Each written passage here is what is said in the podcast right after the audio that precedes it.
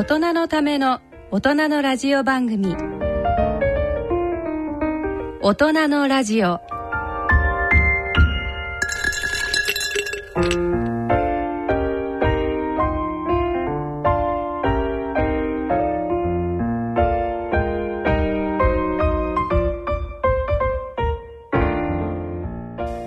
皆さんご機嫌いかがですか？坪田和夫です。ご機嫌いかがでしょうか？西澤邦弘です。こんばんは久保田恵里です、えー、第一土曜日のこの時間はご機嫌が人類を救うと題してお送りしています。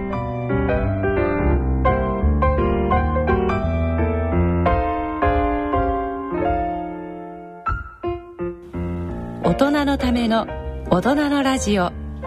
第一土曜日のこの時間を進行いただきますのは慶應義塾大学医学部教授の坪田和夫さん。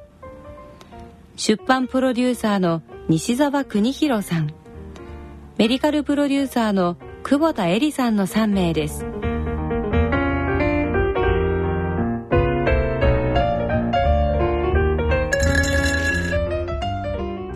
えっ、と9月に入ってなんか東京は少し寒いっていうか涼しいなっていう感じになってきてねなってきましたね。あとここ1ヶ月エボラから始まっいてやなんかねデング熱も前から先生言われてますけどね。えだんだんだんだんこうあの、えー密林がこう侵食されて、その奥にいる、えーいろんな細菌が出てくると大変なことになると。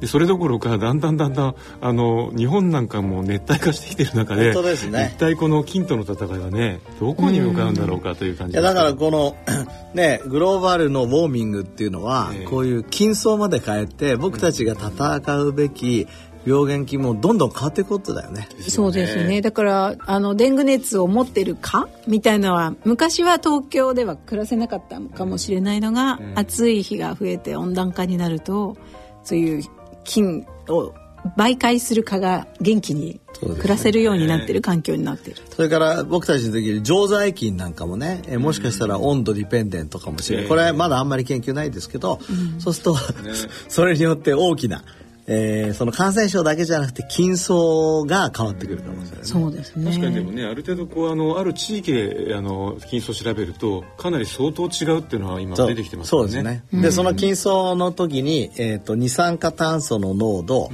温度、えー湿度、えー紫外線とか、何個のファクターがあって、温度結構大きいですよね。そうですよね。ねだから本当になんかエボラから始まってもうこう自分たちは関係ないと思ってたら代々木でねデング熱が出てって、なんかあとまさかこんな都心でって感じですよね。そう、デング熱まだね、ええ。これ死に至ること少ないから、まだいいけど、まだそうです。っていうか本当に怖いですね。見え見えないだけに突然そこにあるっていうのが驚きました。だからやっぱり本当にあの見えないものとの戦いってまあずっとキリがなくいつになっても出てくるんだって昔からね言われますけれどもあのこう根本的な免疫機能みたいなところからなんか戦っていかないといつになってもこうこういたちごっこそうですねな感。じがしますよね。だから僕たちの持ってるマイクロオーガニズムをどうやって付き合うかっていうことだけど、でもこれもやっぱりなんていうの、えーピンキリじゃないけど量的な問題もあるので、ええやっぱある程度プロテクティブが必要ですよね。で環境ビジネスっていうじゃない？こうグローバルウォーミングしてくると、ええだからその中にこの感染症も入ってきたってことだよね。なるほど、ね。あそれは大変でもいい指摘ですよね。だから今、ほらプラズマクラスタードとかさ、そういうちょっとしたウイルスのものとか感染症対策のものもすごく売れてて、そうですね。逆に効果があるかどうかわかんないようなものも売れてるじゃないですか。うんでもう一方あれですよね。こうあまりにもこうあの衛生的にしすぎちゃって、菌がいない環境を作っちゃってるだけになんとなくみんなこう菌に対する免疫持ってないっていう、うん。そのまたあの衛生仮説っていう状況も起こってますよね、だからまあいろいろな意味で菌とのバランスって難しいと思うんですけどそう先生あの、ええ。かのサイエンスにですね、ええ。最近むちゃくちゃ面白い研究が載りまして、えこれは日本人ではで絶対できないって研究なんですけど6週間にわたってですね7つのか家族をずーっと追っかけたらしいんです、ん。で人18人犬3人猫三匹。猫あ 犬3匹猫1匹。これもうずーっと毎日毎日あの鼻やら猫あの手やら足やらを拭ってですね菌取ってうちの中の床とかノブとか全部取って、でこう菌層の変化を調べたらしいんです、うんうんそしたらね例えば同じ家にこう34人す暮らしている。そして関係があるですね、はい、2人だけは金の共有性が異常に高いとかこれはこれからですね場合によってはこう職場の不倫チェックとかですね できちゃうかもしれないんじゃないかと。ちょっと僕はなんかこう、ね、ドキドキしちゃったんですけどもそれとかですねあの同じこう家族が何人かで暮らしててでもそこから1人例えばこうあの出てっちゃったりすると、うんうん、やっぱもう23日のうちにこの人に関与する菌がなくなってっちゃうとか、で僕はすごく面白いと思ったのが犬や猫と暮らしているとですねこう植物とか外の土の中にいる菌がいるっていうんですよいることが多い。であの最近のなんかこう研究で結構こうあの小腸で一番私たちの免疫を担っているその M 細胞ってあたりに、えー、土壌菌が暮らしてるらしいと。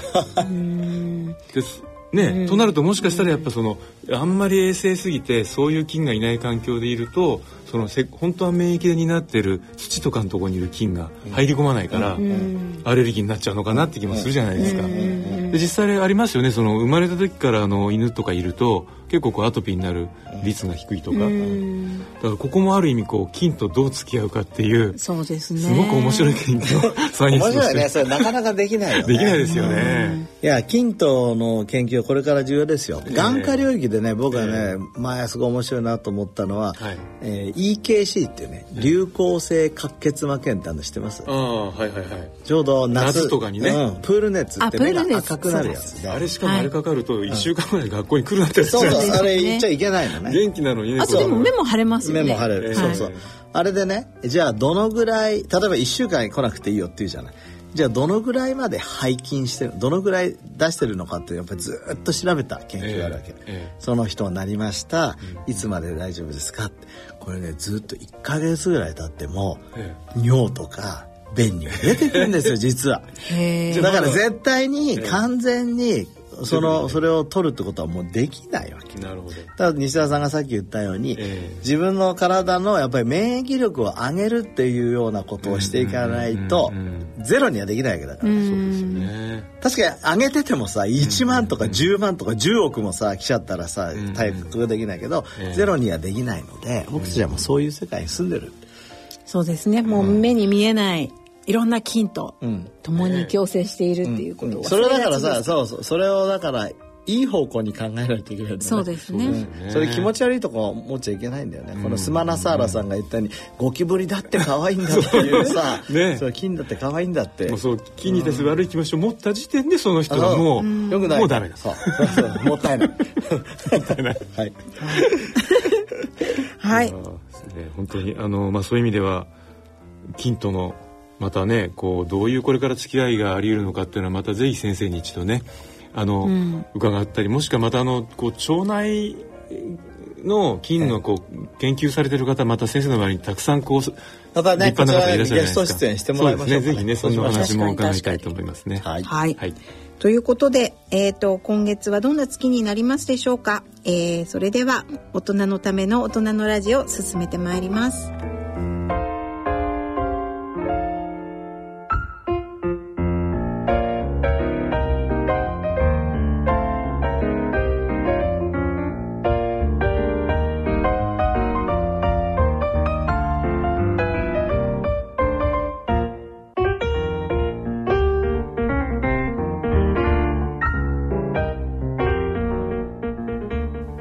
人のための大人のラジオ。この番組は野村証券ほか各社の提供でお送りします。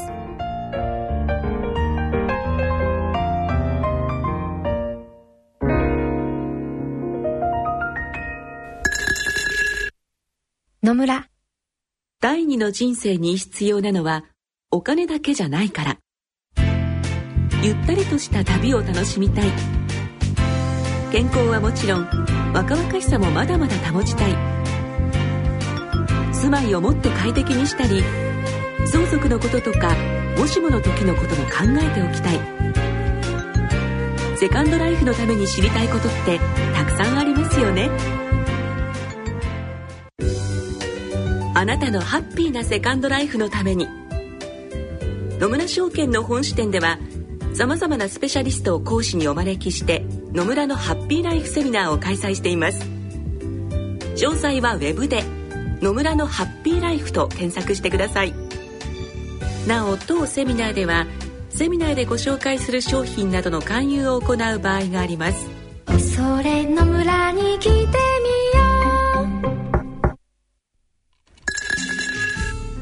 う。大人のための大人のラジオ。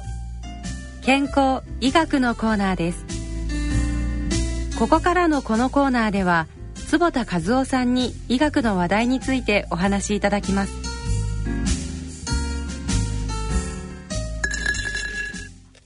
はい、えー、と次は健康のコーナーです。えー、と今月はあの来えっ、と来月まあ目の愛護デーが10月10日にあるということもあって、ちょっと目の話題で、はいえっ、と進めていければと思いまして、えっ、とまあ中でもまあ最近結構いろんな新しい治療法なんかも出てきている。白内障を話していければと思います。はい。はい。あの白内障ってね、はい。えー、と皆さんよく知ってると思うんですが、先生大体患者さんの数ってどのくらいいらっしゃるんですか？えー白内障のええ。例えば年間に、はい。えー手術してる件数日本ってどのぐらいだと思います、とにかくね言えるのは日本で一番多くされてる手術。すべての全ての手術すべての手術の中で一番多いのが白内障の手びっ術。くりしたそう。それでこ10れ一眼ずつ数えて一眼ずつ数えてああだから一人で2個で二個。そう。そう。そう。じゃあだから。20万。ああ20万ね、え実は110万件。えー、桁が違うんですか？ええ。最も多いんですだってほとんどあの今の出生数と同じじゃないですか1年のそうですね。そうですね。生まれただけの数の人たちが、まあ両眼だから。55万人ぐらい、そうそうそう。そのぐらいの人が手術してて、ええ。でも日本はねこれあの本当に眼科医が、ええ。まあこう言っちゃいなんですけどうまいんですよ。日本の,、あの眼科医は手術優秀で,、で機械も世界のトップのもの眼内レンズもトップのものがあるから、えもう本当に患者様は短期間に安全に手術できるからいいんだけど、たくさんのね、えー開発途上国なんかでは、110万件の手術をできないわけ。そうですよね。例えば、あの1億人ぐらいの人口のとこってあるじゃないですか、はい。フィリピンこの間1億人ぐらいになったってでしたけど、でできないんですよ。だからみんな白内障で失明してる人が実は世界で一番多い、へそうですか、まあ、そのアメリカみたいなところに行くと、ええ。あの黄斑遠征だけど、えもう違うんですね全世界で言ったらうん白内障、へえそれもかわいそうなことに手術さえすれば見えるのに、ええ。手術してもらえないから見えない。その白内障ってことはその、まあ、先進国でも、まあ、いわゆるこう開発途上国でも、ええ。ほぼ同じように発症してしまう病気って言っていいんえっ、ですかね、と白内障って昔は老人性白内障って言ってたように、うんうんうん年を取るとそんなイメージがあるんですよね。だからそういう面では全ての国に起きるんだけど、うん、老化に伴って起きるのそがまずう。でも最近の研究で、はい。やはり栄養状態だとかあそれから紫外線に当たりすぎてると白内障が起きやすいということで年を取ってる人の方が白内障が早く起きる。うんそれから栄養状態が悪い状態だと早く起きるということが分かってきてるなるほど。日本人比較的遅いです。うん。あとなんかこう井戸でやってる研究もありましたよね。だから北のところと赤道直下とで、えー発症率どれそうそう。多いかっていう。多い。それからインドから出たんだけど、えーちゃんと亜鉛とかね。ああそれからビタミン C が足りないとか、はいはいはい。そういう本当に栄養不足だと、ええ。もう30歳代で起きちゃう日本では30歳代ってほとんどないですよ。え今その亜鉛と何ですか？亜鉛とかビタミン C とかそういう微量ミネラルと、ビタミンが足りないと、ええ。そういうのが起きるっていう研究が今どんどん出てきてる、じゃあももしかしたらその欠乏すると白内障になってしまう栄養素っていうのはいくつもあるかもしれない、いくつかあるかもしれない。でそれがみんなエイジングと関係してる、ああなるほど。その白内障ってこう目の中でこうええある白い透明なこうレンズみたいな機能って言われててそこに一番ビタミン C が多いんでしたっけ、えっと目の中は実はその血液中に比べると20倍から30倍ビタミン C が多いんですよだからビタミン C が必要なの。えそんな濃度でビタミン C があるのはあとはどこがあるんですか？体の中では。えっ、とねえー確かね、ええ。あのテスティス高い。とテスティスってどこですか、えっ、と性能っていうああなるほど、大切なところだ。でも目はね非常に分かりやすい。だってさ、紫外線とかさ光がバンバン当たってさ。そうですね。でまあしかもこう皮膚みたいなもんないですもんね。直接入ってきますもんね。でちょっとね、あの実は白内障研究所っていうのが、えーありましてこれ50年の歴史があるんですがここがですね今度10月11日に市民公開講座を慶応大学でやります。これ1時半から3時半まで午後ですね。無料ですからぜひもし興味のある人は来ていただきたいんですがそこでですねそれのえーまああのー講演に先立ってアンケートをやってみたんですが、僕驚いたんだけど、結構白内障ってみんな知ってるようで知らない人がいる。例えば、いいですか？いえっ、と質問1白内障では目の中のどこが濁るか正しいのはどこでしょうかってこう質問があるわけ。で選択肢としては角膜水晶体網膜。知らないっていうとこから。知らない。ね。え？西田さん知ってるでしょ？だって。こまあなんとなく。れ これこれね正解はもちろん水晶体なんだけど、えでも角膜が濁ってるっていうのにつけてる人もいるんですうよ、ん。でもなんとなくあの、レンズも濁りそうだけど、もしかしたら角膜も濁っちゃうんじゃないかとかですね。なん。か深く考えたことないですからねね。これね、俺本当恥ずかしい話があるんだけどね、えあの僕がレジデントになった時に、はい。1年目の研修医になった時に新宿に陣屋っていう飲み屋さんがあったの、ええ。そこに飲みに行ったんですよ、えそしたらおかみさんがね、目が白いわけ。ええ。で白内障じゃんおかみさん。こんなの、あのー早く見なきゃダメですよ。とか言ってね、ええ。あそうなの坪先生。眼科医の先生に見てもらったらすぐ分かって。いいわじゃあ慶応に紹介状書いてもらえるって言わ言った言うからね、あ分かりましたってその場で書いたの、ええ。その時飛田先生って僕がねお世話になってた先生、ええ。飛田先生に、ええ。ー白内障ですのでご更新ください」とか。はい。そしたら1週間ぐらい経ってね「坪田バカお前あれ角膜白斑だよ」って言ってね。角膜が白くなった。だから白内障でもこうやって見た時にそんなに目は白くないんですよ。角膜が白い時。だから目の表面が白い時に白いって思う。白。いあでも例えば私フィリピンに今回あの医療ボランティアで行った時に、結構白内障の方でやっぱりこう目白く見えたり。あそれは本当にあの瞳孔の中の白内障が真っ白白の人で、それは過熟白内障って言って日本はまず見ないね。最近見ない。でどうしてかっていうとだから手術しちゃうから。そうですよね。見えないから。あとだからワンちゃんでたまにいます。よくねだからあこのこの子はもう年を取っちゃって白内障になっちゃってってねよくありますけど、だから逆に言うとフィリピンではそこまで行っても手術してもらえないまたは手術できない状態、であそこまでじゃあ古かあのふ白かったりしてると、ええ結構もうし失明近いっていうこと見ですか？えない見えない見えないですよ本当に、うん。うん、まあでもね眼科のレジデントの自分でさえも勘違いしてたわけだから8%の人が勘違いしてますが まあしょうがないっていう。そうですよね。でで実際でもそのさっきの角膜がは白濁するような場合はまたもちろん全然治療も違う。し違う。それは角膜移植したの結局その人。あそうですか、えそれじゃあそれはそれで怖いえそうそう白内そうそう角膜移植手術したら見えるようになって、ええ。あのねおかみさんからは「ありがとうございました。ゾウ先生の見えるようになりました」って違った手術して。診断とは違います。そう。か白ければ白内障っていうのも間違いだってことですね。そうなるほど。で2番目はね、はい。白内障の手術には眼内レンズが使われてることを知ってますかって、これね知らない人も50%以上いたいやそれは知らない方がいらっしゃることもわかりますね。そうですよね。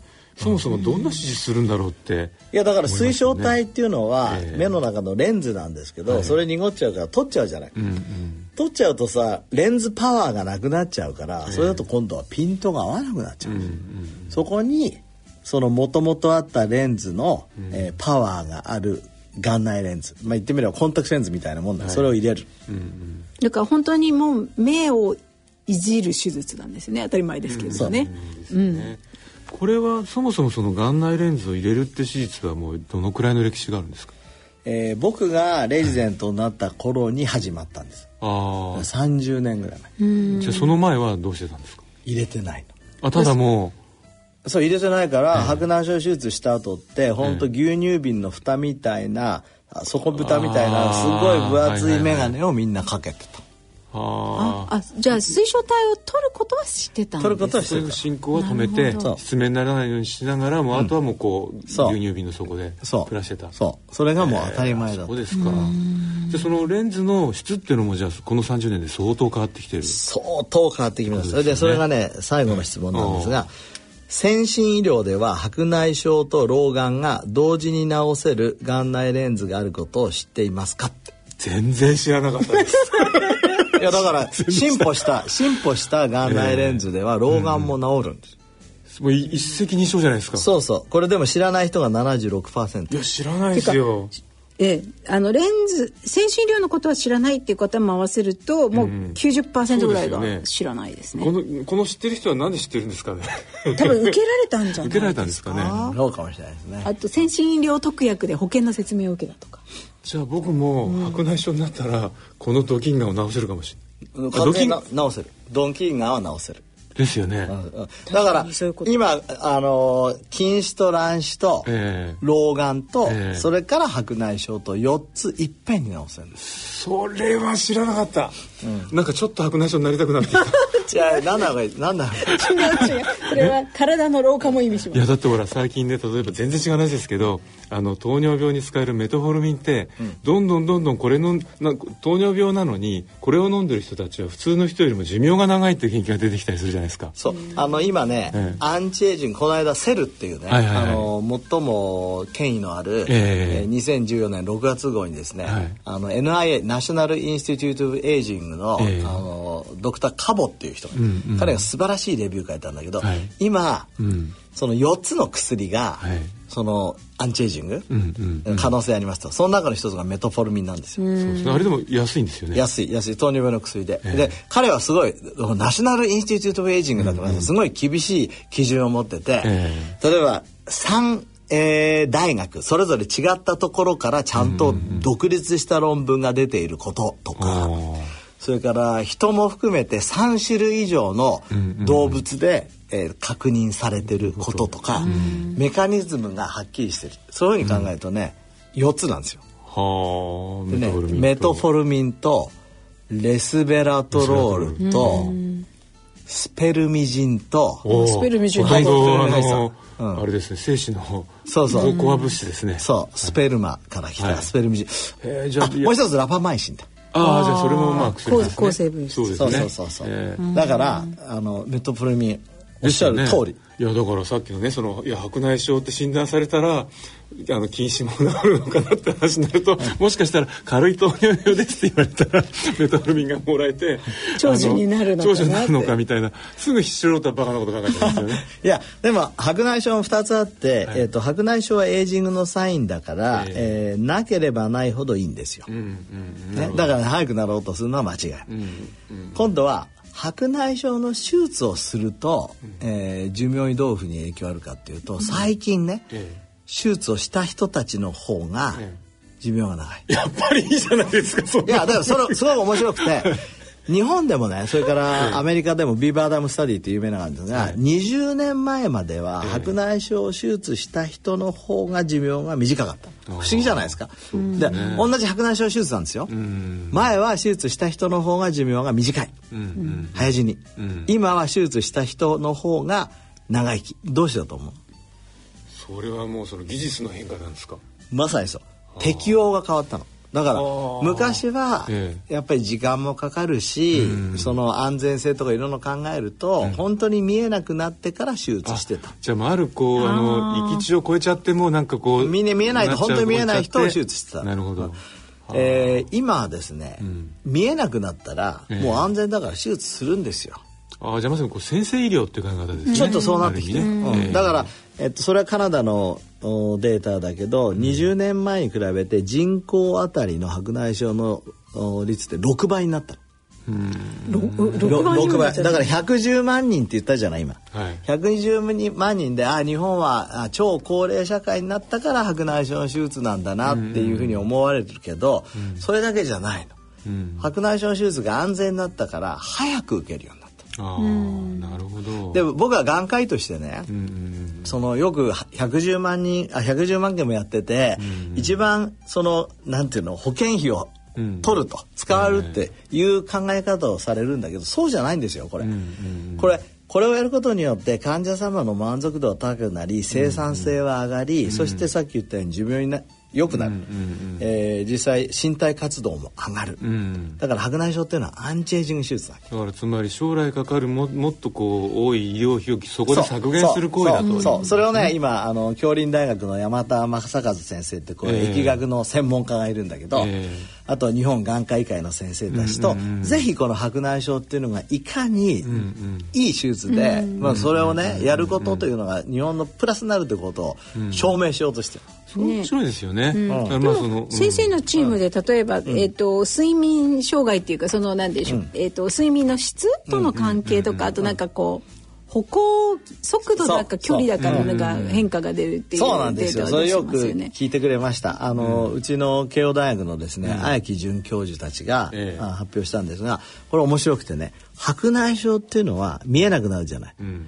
実はカメラとしての目はいが壊れてるんだけど、実は時計としての目も壊れてることが分かってきた。先生がねここのとこすごく強調してられるそうだから白内障手術をすすると睡眠が良くなる。どうしてかって時計がきり良くなるから。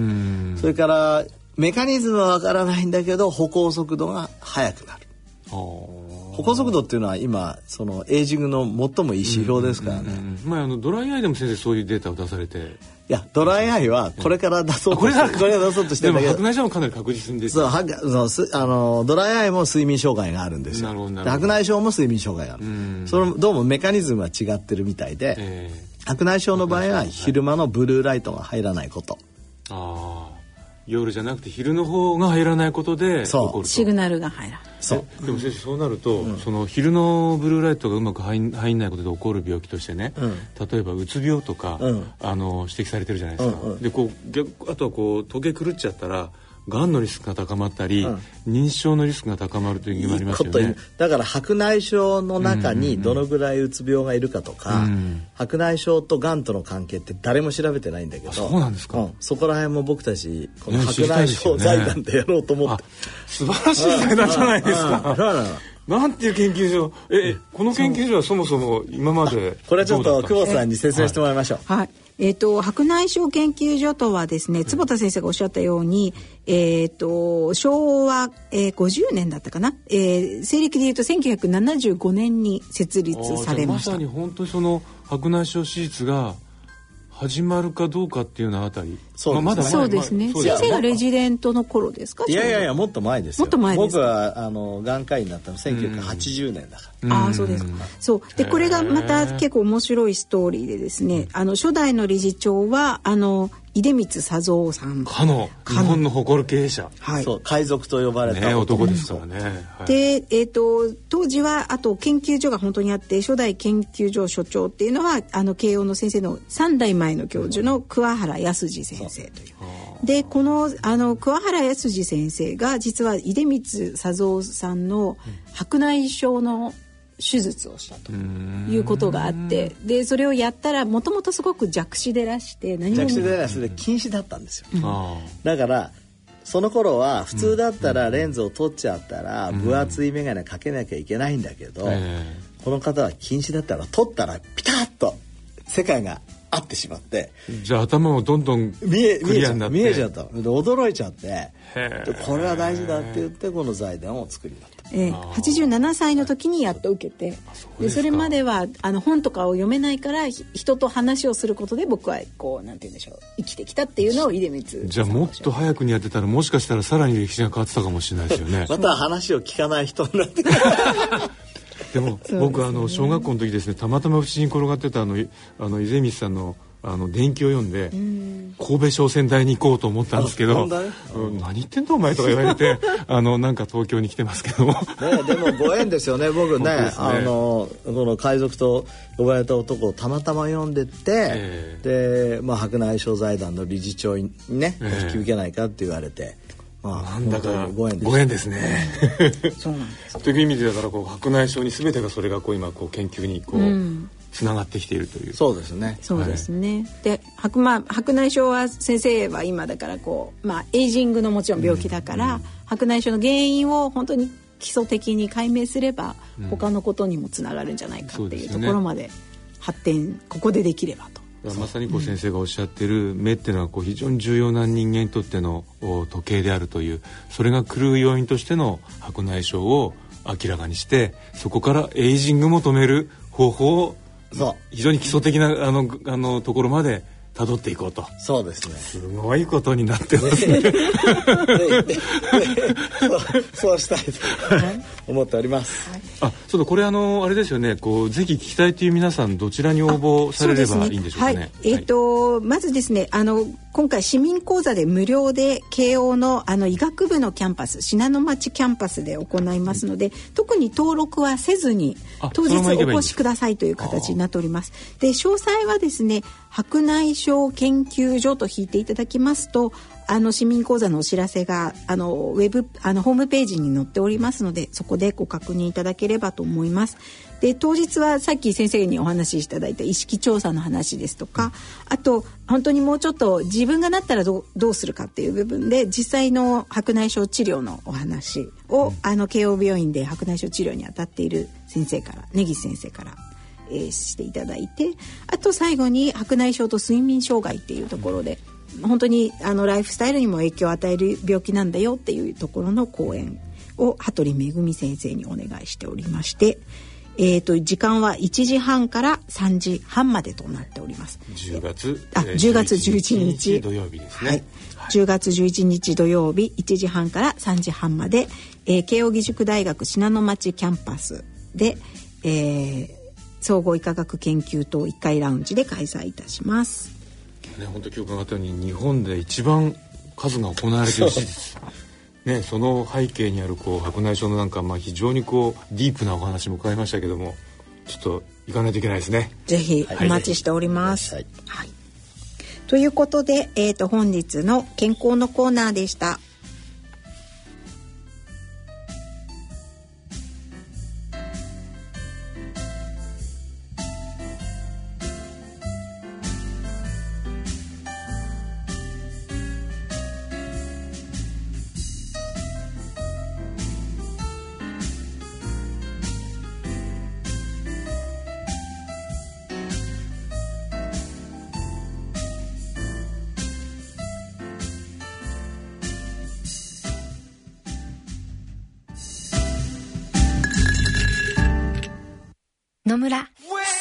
ちも田中さんちも佐藤さんちも深堀さんちも貯蓄から非課税投資へ野村で NISA 始めた人から非課税に。野村。伊藤さんちも高橋さんちも渡辺さんちも中村さんちも貯蓄から非課税投資へ野村で NISA 始めた人から非課税に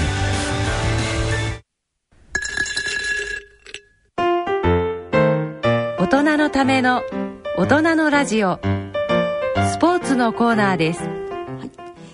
はい、では、えースポーツのコーナーです。えー今回は、えー、とスポーツと栄養という感じで進めていかれたこの番組始まっった頃に一度だけちょろっとなんか、ええ。あのお話伺った記憶ありますけど。も、マラソンの時に。そうですよね。あそうそう。突然ほらマラソンしてた人が突然死んじゃった。ほら名前忘れちゃったけどアメリカがあったんですよ。はい。とにかくランニングは体にいいんだと、うん。ただその時にきっちりとした栄養がないと逆にマイナスに働くと、えーそこら辺の話をねちょっとできればと思います、はい。でなんか先生さっきちょっとお話ししてたら、えプロテインに関するそうそうなんかプロテインあのー絶対必要ですよね。でまあ、スポーツといえばプロテインうそう。子供だってこうプロテインを飲むようなそうそう。うちの子供ジュニアプロテインというのを飲んでますそうですよね。はいいや僕もあの卵ね1日6つえままだ飲んでないですか6つえっとね少し減らして。今ちょっと減らして4つの日もあるんですが えーちょっと一時8つとか食べたり、ええリンが多すぎたんでちょっとやめましたけど、ちょっと減らしましたけどそれでも6つで 36g のプロテインを取ってるんですね、で僕は体重が今65キロなので、1日 1kg あたり 1g 取るとすると1日 65g 取らなきゃいけない。なかなか取れないですよこれ。お肉食べない人って、なのでプロテイン一生懸命取ってるんですが、えーさパウダーでですよね。パウダー。だけじゃなくて卵とか。卵とか、はいはいはい。そうそう。枝豆とか、なるほど。豆腐とか、なるほど、うん、で最初にねああの話したいのはしかし取りすぎは良くないという話、はい。これねうちの慶応大学の、えーその陣内体というその内科のグループ伊藤教授って仲良しがいるんですが、はい。伊藤先生たちのグループが最近出してきて面白いんだけど、プロテインを取りすぎるとねなんとねマラソンが遅くなる。ええそれまあそれね、えー、と人の研究じゃないでネズミの研究なんだけど、ええ。極端に言うと本当ミトコンドリア機能が落ちて走れなくなっちゃう。の面白いよ。機能が面白い本当に。だってプロテイン取りすぎたら走れなくなるって面白くないですか、先生それってあの、少し前に、えー65歳以前のまあ時代にぐらいでですねいっぱいプロテイン取ってると、えーがんのリスクが4倍になっちゃうとか、結構いろんなこう実はリスク要因だっていうのがありましたよね。えであの時もちょっとそのややミトコンドリアにかかるような話が指摘されてましたけどそこら辺とも関わる関わると思いますね。あのプロテイン取りすぎるとお良くないっていうのはアメリカのですね、フォンタナのグループとか何個かのグループが出してきて、でプロテイン取ると IGF-1、はい。それから人成長ホルモンとか出過ぎて、それによってがんになりやすい。とかありますよね。はい。えーそれと被ってるんだけど伊藤先生たちのグループは実はミトコンドリア機能が落ちてしまったために、この走れなくなると。だからなんか確かにそのボボディービルダーみたいに筋肉もりもりの人ってイメージからしてもマラソン走れなそうだけど、多分そうですよね。走れない。だからまあどうなんかなんとなくこうプロテインとって運動してる人ってこうあの白筋がいっぱい ついている感じですよね。ね。長距離走のその人たちの接近よりもなんかこう量的に 出てる白筋が多い感じがするんですけどやっぱりこうそっちの方についちゃうってことなんですかね。えー、とそのねメカニズムはこれからだと思うんですけど、えでもプロテインはだから僕みたいに足りない人はどんどん取っていくべきだけど、本当に取りすぎてる人は気をつけなきゃいけない。で、どのぐらいが目安かっていうと 1kg あたりだいたい2から2 2.5g 以上はやめた方がいい。あ体重1キロあはい、そうそうたりそう。そうそうするとだから例えば60キロの人だったら 120g とかを取ってるとちょっと取りすぎっていう感じじゃあやっぱりあれですねそのいまだにこういろいろと議論が続いてますけどもあの低質低糖質食、えでそれでタンパク質とか脂肪は取っても大丈夫だよって言うけどやっぱりそこも取りすぎるとそうそう。だからやバランスなんですねやっぱりやっぱり。そうなんですよ。バランスなんですよ。本当にそこが大事なんですよ。であとまあ例えばそのプロテインをそのサプリで取ればまだ逆に言うといいのかもしれないですけどあの普通の食事で取ろうとするとかなりその加工肉とかが多くなってくるから、塩分とかまさにそのリンとかがどんどんどんどん多くなっていくじゃないですか、そっちの方でもなんかこう負荷がかかりそうな感じがあそうですね。りますよね。よくなんかコンビーフとか、そういうプロテインだと思って一生懸命ねアスリートで食べてる人いるけど、ええ。おっしゃるようにリンとかね、そうですよねそれ増えてくるのでプロテインはだからほどほど取らないのもダメ、そうですね、やっぱり取りすぎもダメということで、ここは非常に重要ですね。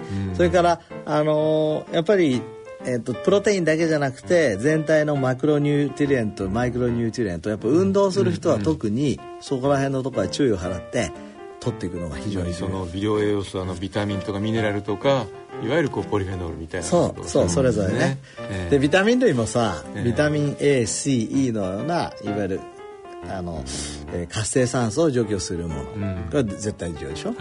からビタミン D これはもう絶対重要ですよね。このビタミン D 大変なことになってもこれをまたね話し出すと止まらなくなる。これも前話しましたよね。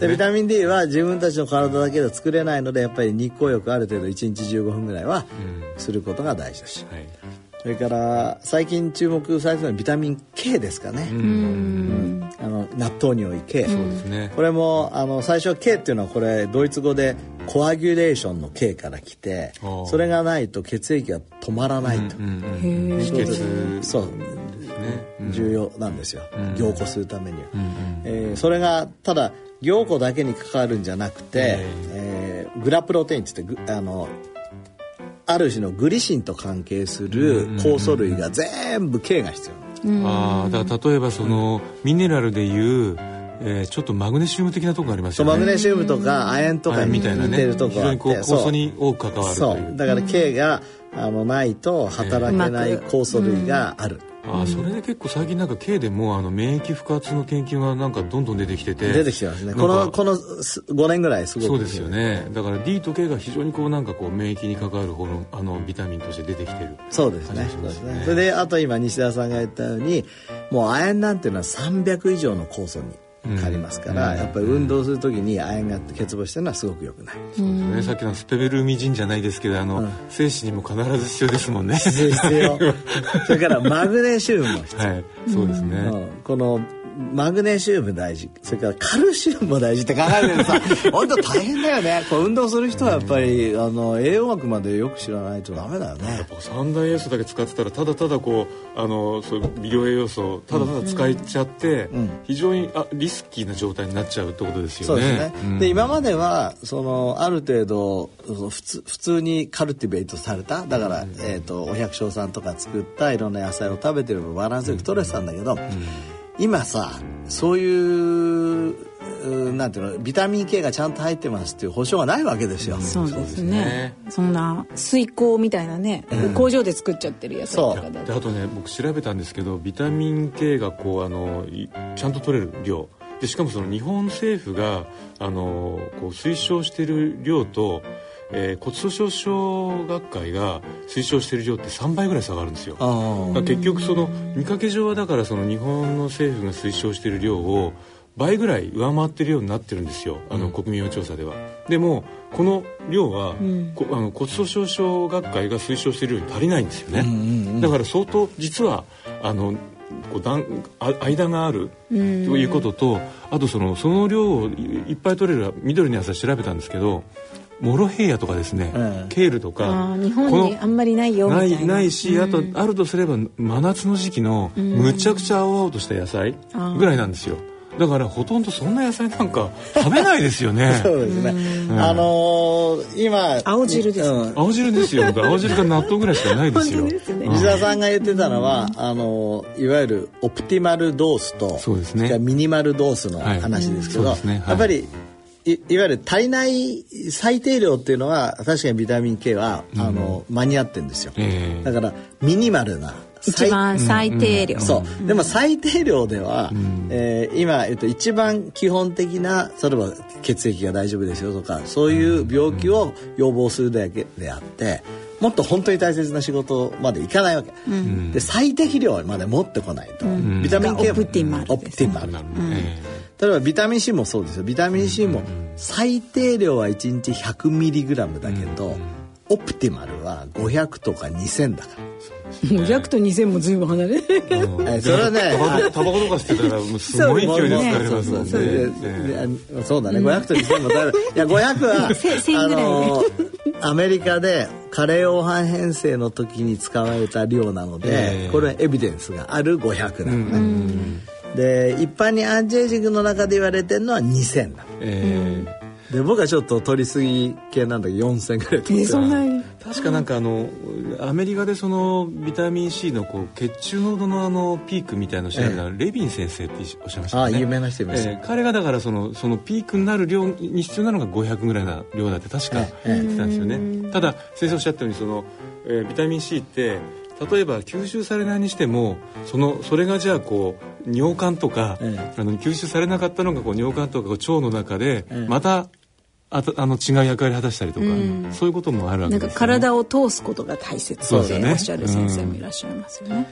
なのでまあそういうことにも気をつけるのが大事ですし、あと運動の場合はあのカロリーもね、えーもちろん大事ですよね、トータルカロリーを考えて、えー少なすぎても良くないし、で炭水化物もね良くないって言うんだけど、えで僕もなあの糖尿病あるから取らないんだけど、実は運動した直後にある程度の血糖値がないと、今度は結構筋肉とか分解されちゃうんですよ。そうですよね。うん。グリコーゲンが使われた後にどうやってあのエネルギーを出していくかっていうとリポライシスとそれからマッスルの分解なわけ、だから非常にほんのちょっとでもいいから飴一ちょっと舐めるとかさ、少しグルコースを少し入れてあげた方がそういう分解が少ないっていう研究もありますから、そこも工夫する必要。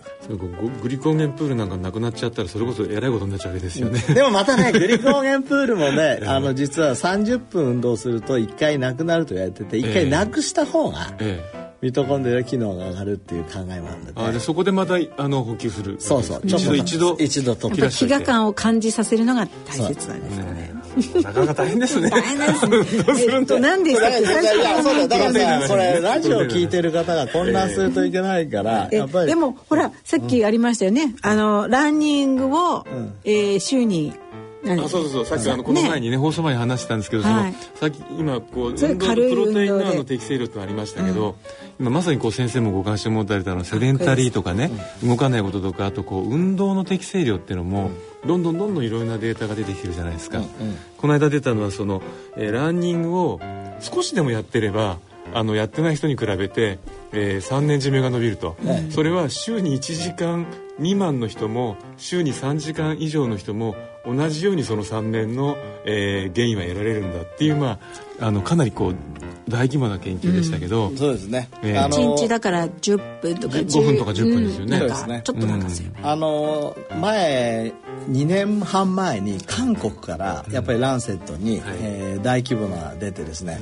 それは運動で1日15分。はい、やったら。あるあれも歩歩けば。ある、うん。ちょちょっと強度の歩行以上の運動をはい。15分やると、全てにとってプラスになりますと、それから糖尿病あってもタバコ吸ってる人でも太ってる人でもみんないいですと、で15分より30分がさらにいいですと、30分より45分がさらにいいですと、で90分までずっとプラスなんですよ、でも90分以上になると今度プラトンになっちゃう、っていう。それ以上やってもそれ以上の効果は得られませんよそう。でねこの運動って結構ね、なかなか寿命が長くなるっていう研究実は人ないのよ。うん。まあ、難しいですよね。これこれよく頑張っったの。これだけど本当に何万人ってやってるでしょ、確かね台湾のやつでも数十万万5人ですよ。千人をしかも15年間も追っかけてますからね、しかもそのぐらい18歳から 100, 100歳まで。センチダリアンまで。ねそうそのぐらいやらないと出ないの。あの、カロリーを下げるとかはええ。比較的いろいろとね、あのプラスの健康効果って出しやすいんですけど、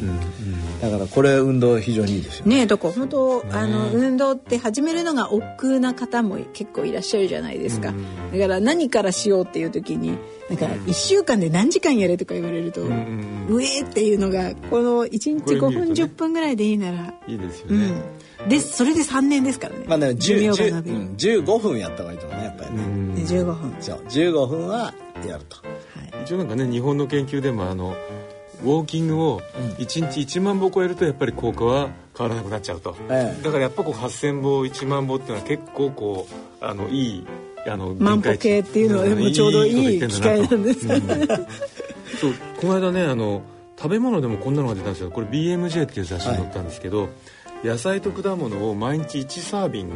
まあ、あの一皿ぐらいですよね。食べるごとに脂肪率が5%ずつ低下するんだけど、5サービング超えたら変わらない、でやっぱりだから人にはこうね適度な領域っていうのがあるってことですよね。そうですね。効果のね。そうそう。ええ。でまあ足りない系の人はそれを増やすことによってプラスになるけど、ええ。今度十分足りてる人は特に日本の場合ね今フルーツとかが甘い場合には、そうなんですよね。す今度ごい糖度が高まね。そう。するとその5皿じゃなくて、実は2皿までとかね いったらもうプラトンに達しちゃうとか、そういうことは考えでも面白いですよね。これあのゲームだと考えれば。ええ。あのリスナーの方もなんか面倒くさいなと思っちゃうと、なかなかできないけど、ええ。少しずつ知識を得て、あこうやってやれば、なんていうの？健康にプラスなものが楽しく美味しく食べれるんだな。無理なくね。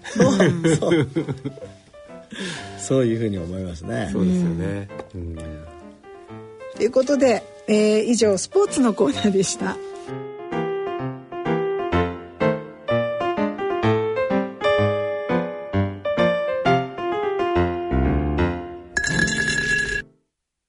野村。鈴木さんちも伊藤さんちも高橋さんちも中村さんちも渡辺さんちも田中さんちも佐藤さんちも深堀さんちも貯蓄から非課税投資へ野村で NISA 始めた人から非課税に。大人のための大人のラジオ。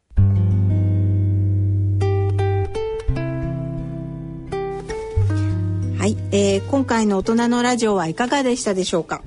感染症から始まり、また例によってあのシナリオもない世界を、ええ白内障あの楽しく液。えー駆け抜けて、ええ。えーいろんなお話を伺わせていただいて、はい。本当に楽しかったです。あの白内障研究所のセミナーをもう一度はい。いい。はい、えー白内障研究所市民公開講座がございます。えー、と日時は、えー今度10月来月10月11日の土曜日、えー1時半から3時半、えー参加料は無料でございます。そして会場は、えー慶應義塾大学信濃町キャンパス、えー総合医科学研究所というあ研究棟というところになっております、えーホームページ白内障研究所のホームページに行っていただきますと詳細の情報が出ておりますので、えーぜひご確認ください。はい。あそうだ。あのーこれからですねえーあのおカスピ海ヨーグルトっていうのを食べて結構長寿な人がいるっていうあグルジアにちょっと取材に行ってきますのでええ西澤さん？はい。なのでいつから言ってくんの？えもう、えー明日。明日？ああすごい。えだってカスピ海ヨーグルトはあのヤモリ先生が研究されてますよねでなんなんで100歳インタビューでもしてきてええ、ください、本当にそのあのネバネバの物質がどう？あ100歳のね、もうあの方にも23人お会いするのが決まってるので。おーすごい。なんでもしなんかこうこんなものを食べていたとかですね、写真撮ってきてね。あのカスピ海ヨーグルトって本当ネバネバしてるのは、ええ。あれは何の成分なんですか？あれはあのス EPS ペって言いましルムジンが入てってる。いやあのね あのき菌害、えー多糖類ってやつでつまり食物繊維なんですよ。一種の。であれがあのこ結構こう吸収されないであの腸まで行くのででそれがあのどうも菌の餌になるものとならないものがあるらしいんですけどもやはりこうそれが腸に作用するんですね。よくそのヨーグルトって食物繊維が入ってないのと抗酸化物質がないのが弱点だって言われるんですけどあの EPS があることで結構ねそこら辺が量ができちゃうかもしれないらしいんです。面白い。という意味でちょっとそこぜら辺もひまたじゃあはい。来月、話を聞かせてください。行ってまい。りますヨーグルトの旅を。はい。はい、では、えーそろそろお時間となりました、えーお相手は私久保田恵里と。あ西澤邦弘と。坪田和夫とでお送りいたしました。はい、えー次回私たちがお会いするのは来月10月4日の放送となります。それでは次回の放送まで。さようなら。さよなら。